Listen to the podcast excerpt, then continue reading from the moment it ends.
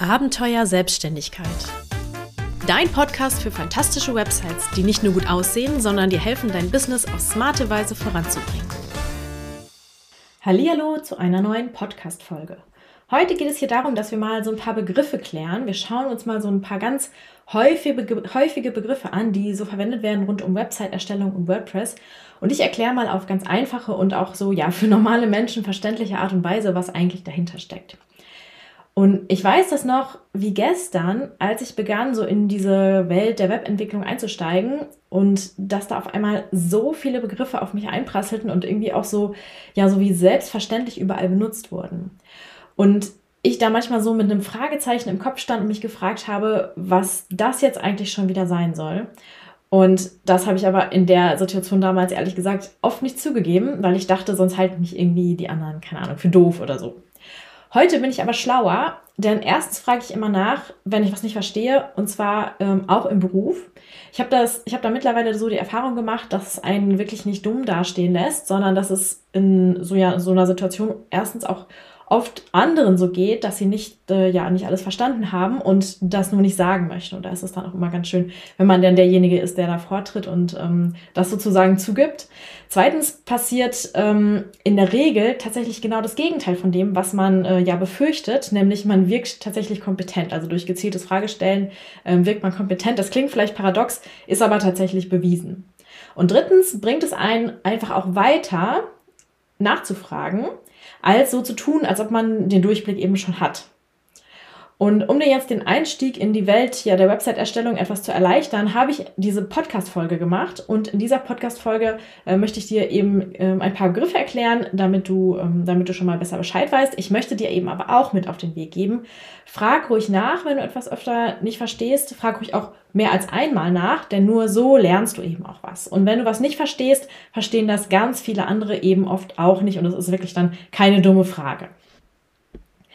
Für diese Folge habe ich auf Instagram einen Aufruf gestartet, mir Begriffe zu schicken, die wir hier in dieser Folge mal klären sollten. Und das sind ähm, die Begriffe, die jetzt kommen, das sind so die am häufigsten genannten Begriffe, sowie auch Begriffe, die ich so von meinen Kursteilnehmerinnen immer wieder ja wahrnehme, dass sie häufig unklar sind.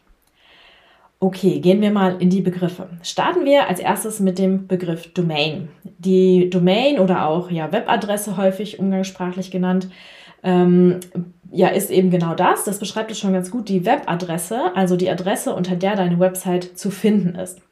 Meine Domain ist zum Beispiel meilenweit-webdesign.de. Also der Name, der Domainname ist meilenweit-webdesign und die Endung ist .de. Da gibt es auch verschiedene Endungen. Ähm, und der Name ist frei wählbar. Das ist schon mal gut. Also da kannst du, ähm, kannst du total frei wählen, ähm, was du für dein Business haben möchtest als Webadresse. Aber der Name wird in Kombination mit der Domain, äh, mit der Endung immer nur ein einziges Mal weltweit vergeben. Das heißt, äh, es kann halt durchaus sein, dass dein dein Wunschname unter der Endung Domain, äh, unter der Endung de schon vergeben ist, dann musst du halt entweder eine andere Endung wählen oder deinen Namen nochmal ein bisschen anpassen. Ich habe übrigens zu dem Thema Domain, ähm, wie man eine passende auswählt, was das eigentlich bedeutet und so weiter, habe ich auch mal eine ganze Podcast-Folge gemacht. Da kannst du einmal in die Podcast-Folge Nummer zwei reinhören, wenn dich das interessiert. Okay, Begriff Domain haben wir geklärt. Klären wir jetzt mal den Begriff URL. Der hängt nämlich ganz eng damit zusammen. Und zwar ist eine URL eine Zeichenkette, die verwendet wird, um ja eine Ressource im Internet zu identifizieren. Sie gibt also genau den Speicherort einer Website, eines Dokuments oder eines anderen Ressourcentyps ähm, an, also wo das zu finden ist. Eine typische URL besteht aus mehreren Teilen, und zwar zum einen das Protokoll, das ist so ein bisschen der technische Teil. Das ist immer dieses ja, HTTPS findet man ganz oft vor Webadressen, also das ist das Protokoll, ähm, das halt da benutzt wird, ist halt einfach eine technische Gegebenheit. Darauf folgt dann die Domain, also der Name und die Endung. Und dann noch ein Pfad zu einer bestimmten ja, Ressource auf deiner Website. Denn genauso wie auf deinem Computer zum Beispiel eine Datei in einem ähm, ja, Ordner zum Beispiel Dokumente, darin ein Ordner Privat und darin liegt dann die Datei, weiß nicht, Steuernachweis, PDF oder so. Ähm, genau so hat auch jede Ressource auf deiner Website einen genauen Speicherort, ähm, auch nach diesem Ordnersystem und äh, die, dieser URL-Pfad beschreibt eben genau den Speicherort auf deinem ja, Webspace. Den Begriff klären wir übrigens auch gleich noch. Die Infos ähm, zu meinem Website-Kurs zum Beispiel, die findest du auf meiner Webseite unter der URL erst HTTPS, das ist eben das Protokoll. Dann wird das Ganze verbunden immer durch Doppelpunkt und Doppelslash, das ist einfach so eine, so eine Vorgabe. Dann folgt meilenweit-webdesign.de, also mein meine Domain. Und dann folgt eben der Pfad zu genau dieser Unterseite Website-Kurs ähm, und der heißt eben Website-Kurs. Also das wäre so eine Beispiel-URL, die eben auf meiner Website zum Beispiel zu finden ist. So, jetzt hatten wir es eben gerade schon so ein bisschen mit äh, solchen Begriffen wie Server, Hoster und so weiter. Ähm, deswegen machen wir da mal direkt weiter in diesem, in diesem Spektrum, sage ich mal, denn das sind auch ganz oft Begriffe, die wirklich, ähm, die wirklich oft unklar sind. Und zwar starten wir mit dem Begriff Hoster. Ein Hoster ist ein Unternehmen, das Dienstleistungen zur Speicherung, Bereitstellung und zum Betrieb deiner Website anbietet. Ein Hoster stellt also so die notwendige Infrastruktur bereit, die technische Infrastruktur, um deine Website eben im Internet verfügbar zu machen.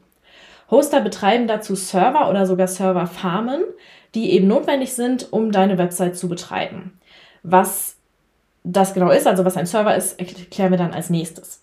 Der Hoster aber, der stellt eben sicher, dass diese Server rund um die Uhr online und erreichbar sind und damit eben die, die Webseiten, die da liegen, also die gehosteten Websites, ähm, für die Benutzer, für die Website-Besucherinnen und Besucher jederzeit zugänglich sind.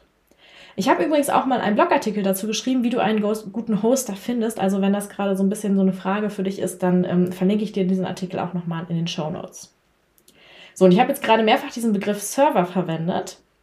Und ein Server oder im Kontext einer Webseite eben auch ein Webserver, ist im Prinzip nichts anderes als ein Computer, der Daten und Ressourcen für andere Computer oder andere Geräte bereitstellt. Er ist für deine Website sozusagen ja eine zentrale Schaltstelle, die eben Anfragen von den Computern deiner oder Smartphones oder was auch immer deiner Website-Besucherinnen entgegennimmt und darauf eben antwortet, indem er genau die Daten liefert, die der Browser von den Website-Besucherinnen braucht, um deine Website anzuzeigen.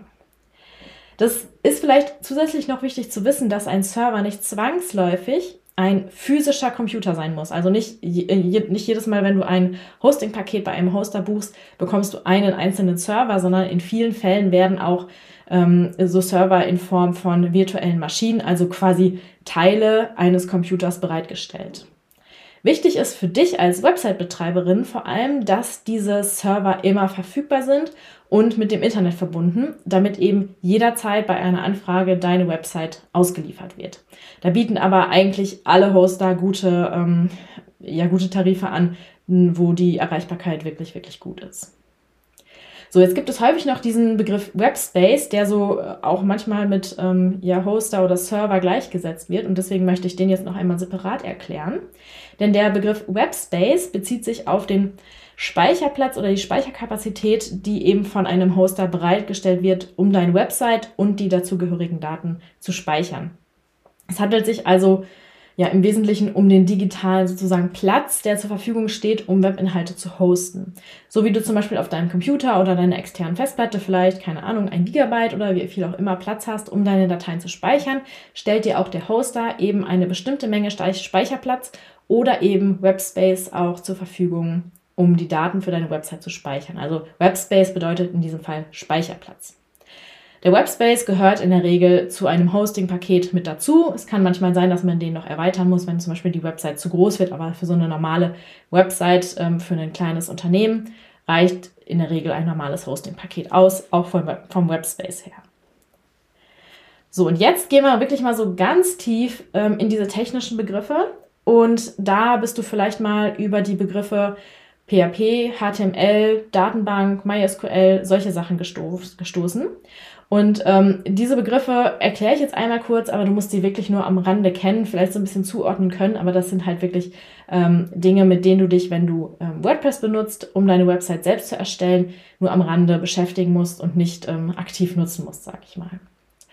Der Begriff PHP wird dir bestimmt im Zusammenhang mit WordPress unterkommen, wenn du dich damit beschäftigst, denn PHP ist die Programmiersprache, in der WordPress eben geschrieben ist.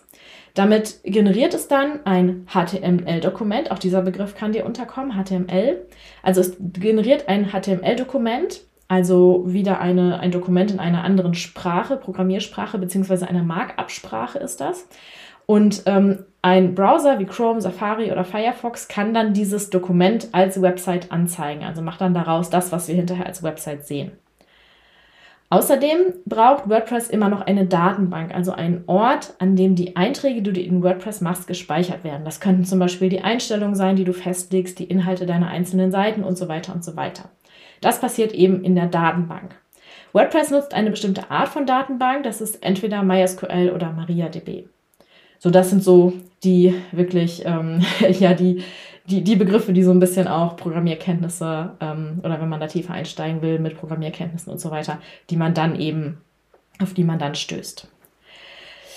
Der nächste Begriff, mit dem wir uns beschäftigen wollen, ist die SSL-Verschlüsselung.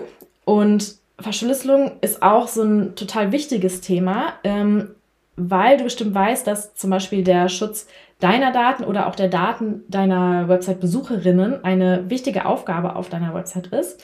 Und dabei kann eben die SSL-Verschlüsselung ein Teil sein und mithelfen.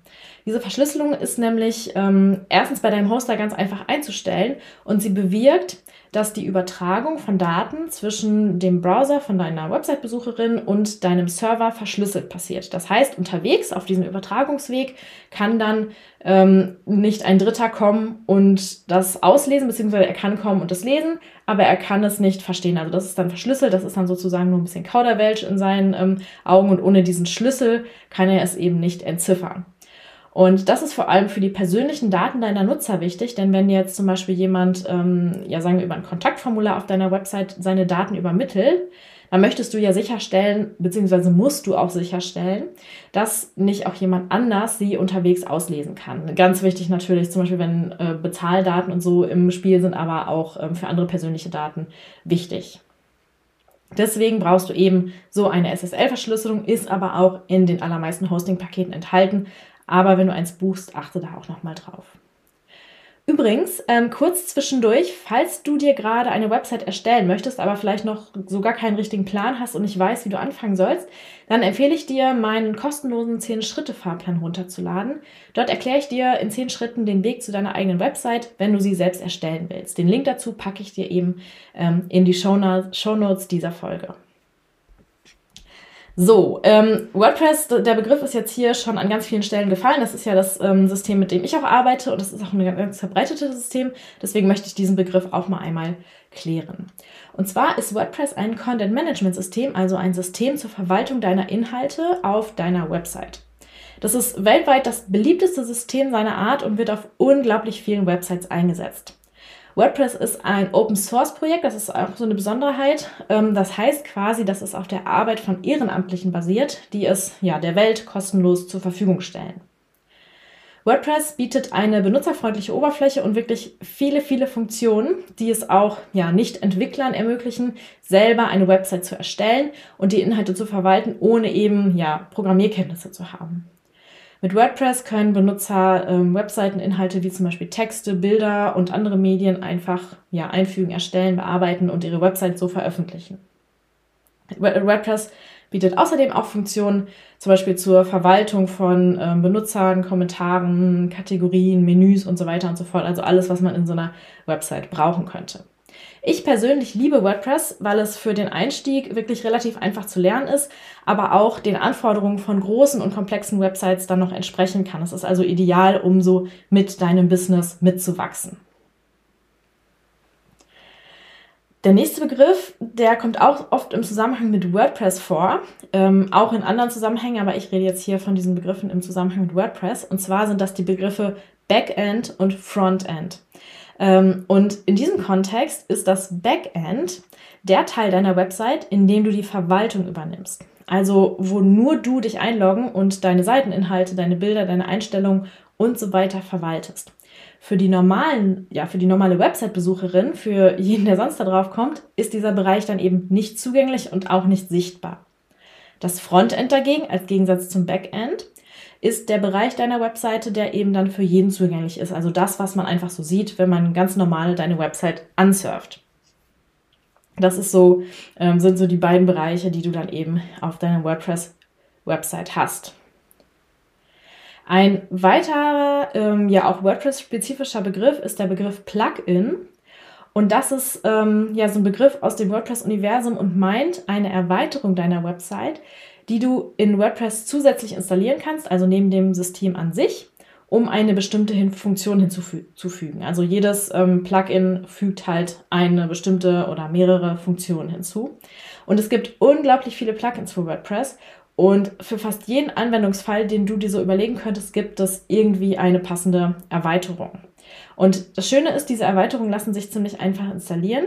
Du kannst zum Beispiel ähm, ja, ein Plugin installieren, ich weiß nicht, für einen Terminkalender, wenn du auf deiner Webseite einen brauchst. Oder zum Beispiel, ich habe auf meiner Webseite auch ein Plugin für den kompletten Kursbereich für meine Teilnehmer. Also da sind wirklich ähm, so der Fantasie, welche Anforderungen da an diese Erweiterung gestellt werden können, fast keine Grenzen gesetzt. Es gibt da wirklich super, super viele auch schon fertige Plugins.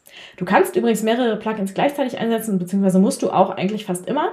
Ähm, und es gibt sehr viele kostenlose, aber auch sehr viele kostenpflichtige Plugins. Also gerade so die umfangreicheren sind dann auch meistens ähm, kostenpflichtig, aber meistens auch ihr, ja, ihr Geld wert. Und sie werden tatsächlich auch von vielen verschiedenen Anbietern entwickelt. Also ähm, da äh, die kommen nicht alle von WordPress selbst, sondern da gibt es eben auch ähm, andere Entwickler, die eben WordPress-Plugins entwickeln, um die Funktion zu erweitern. Genau, und im Gegensatz zum Plugin, das eben ähm, deiner WordPress-Website Funktion hinzufügt, ist das sogenannte Theme als nächsten Begriff, also Theme, für die Optik deiner Website zuständig. Das Theme bestimmt also das Design deiner Website. Und dabei lassen dir solche Themes unterschiedlich viele Freiheiten. In manchen Themes kannst du gefühlt einfach alles einstellen, Farben, Schriften, Abstände und so weiter und so weiter. Und in manchen Themes musst du einfach eben das nehmen, wie du es bekommst. Es gibt auch hier sehr viele kostenlose, aber auch kostenpflichtige Themes. Und du kannst immer nur ein Theme wählen, das dann auf deiner gesamten Website angewendet wird. Also das ist ein bisschen anders als bei den Plugins. Ähm, hier kannst du wirklich nur ein Theme wählen, das das Design für deine Website festlegt. Und wenn du mit WordPress jetzt eine Business-Website erstellst, dann wirst du vermutlich auch einen Page-Builder nutzen wollen. Das ist vielleicht so der nächste Begriff, der dir mal unterkommt. Du kannst zwar mit WordPress selber deine einzelnen Unterseiten auf deiner Website auch anlegen, aber bei der Gestaltung deiner Inhalte der Unterseiten bist du relativ eingeschränkt. Also das Theme bringt sozusagen alles drumherum mit, aber ähm, so was dann auf der Seite selber draufsteht, da konntest du auch ganz lange tatsächlich in WordPress einfach nur Text reingeben. Und ja gut, im Frontend wurde dann eben ähm, alles drumherum angezeigt und dann eben für diese einzelne Webseite dein Text. Aber ähm, moderne Websites bestehen eben nicht nur aus Text. Wir wollen hier wirklich viel mehr Freiheit haben, gerade so für die Business-Websites, ähm, abseits vom Blog und so, sondern wir wollen hier wirklich total frei sein im Layout. Wir wollen Abschnitte definieren, Hintergrundfarben festlegen, Icons, Grafiken und so weiter und so fort. Und diese Möglichkeiten gibt uns eben ein Page-Builder. Deswegen empfehle ich dir wirklich auch, wenn du eine Business-Website erstellen möchtest, brauchst du einen Page-Builder. Und kommen wir zum letzten Begriff, den ich heute noch erklären möchte. Ähm, der Begriff heißt Gutenberg. Und vielleicht hast du den Begriff Gutenberg schon mal im Zusammenhang mit WordPress gehört. Denn Gutenberg ist der, der WordPress eigene Page Builder, der seit ein paar Jahren ähm, in WordPress auch direkt schon integriert ist. Das heißt, wenn du es dir installiert hast, du den Gutenberg ähm, Editor da auch schon mit installiert. Auf Dauer wird das mit Sicherheit ja sozusagen der Page Builder sein, mit dem in WordPress eben auch die einzelnen Seitenlayouts gebaut sind. Aber leider ist das aus meiner Sicht noch lange nicht so weit, denn ähm, der Page Builder ist aktuell so für den normalen Anwender ohne Webdesign-Erfahrung noch auf der einen Seite viel zu einschränkend. Also du hast da wirklich, ähm, ja, je nach Theme auch, was du benutzt, nur sehr, sehr wenig Funktionsumfang und auf der anderen Seite auch echt nicht so schön zu benutzen. Also es ist irgendwie mega kompliziert umgesetzt. Und deswegen empfehle ich nicht diesen Gutenberg ja, Editor zu benutzen, diesen Gutenberg Page Builder, den WordPress mitliefert, sondern ich empfehle das Divi Theme zu benutzen, das auch gleichzeitig diesen Page Builder mitbringt. Also das ist ein Theme, ähm, wo du dann ganz viele Möglichkeiten hast, auch ähm, das, äh, die Optik des Themes einzustellen und du bekommst aber gleichzeitig auch so einen Page Builder mit. Es gibt aber zu Divi, äh, womit ich eben arbeite, gibt es auch noch Alternativen. Viele nutzen zum Beispiel auch den Elementor Page Builder. Ähm, es gibt aber noch viele, viele weitere.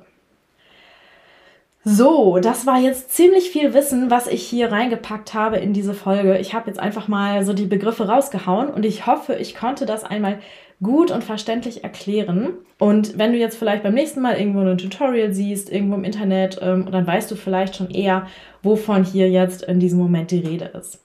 Und ich denke, so die wichtigsten Begriffe haben wir jetzt abgehakt. Es gibt natürlich noch viel, viel mehr. Ähm, aber wenn du mehr lernen willst und auch so eine, vielleicht so eine Schritt-für-Schritt-Anleitung brauchst, ähm, ja, für deine Website-Technik, dann ist vielleicht mein Minikurs der Technik-Take auch was für dich. Die Infos dazu verlinke ich dir unter dieser Folge. So, das war es für heute. Ich hoffe, du konntest aus dieser Folge ganz viel für dich und dein Website-Projekt mitnehmen. Und ich würde mich mega freuen, wenn du mir dazu auch noch ein Feedback gibst. Entweder zum Beispiel über eine Bewertung auf deiner Podcast-Plattform oder indem du mir direkt eine E-Mail schreibst an podcast.meilenweit-webdesign.de. Das kannst du übrigens auch super nutzen, wenn du eine Frage hast, die du mir stellen möchtest rund ums Thema Business-Website. Kannst du mir schicken, damit ich sie dann in einer meiner nächsten Podcast-Folgen beantworten kann. Ich möchte ja nicht so allein vor meinem Mikro sitzen, sondern das Ganze lebt ja auch von deinem deinem Input. Deswegen würde ich mich da sehr, sehr freuen. Danke fürs Zuhören. Ich freue mich, wenn du beim nächsten Mal wieder dabei bist. Deine Julia.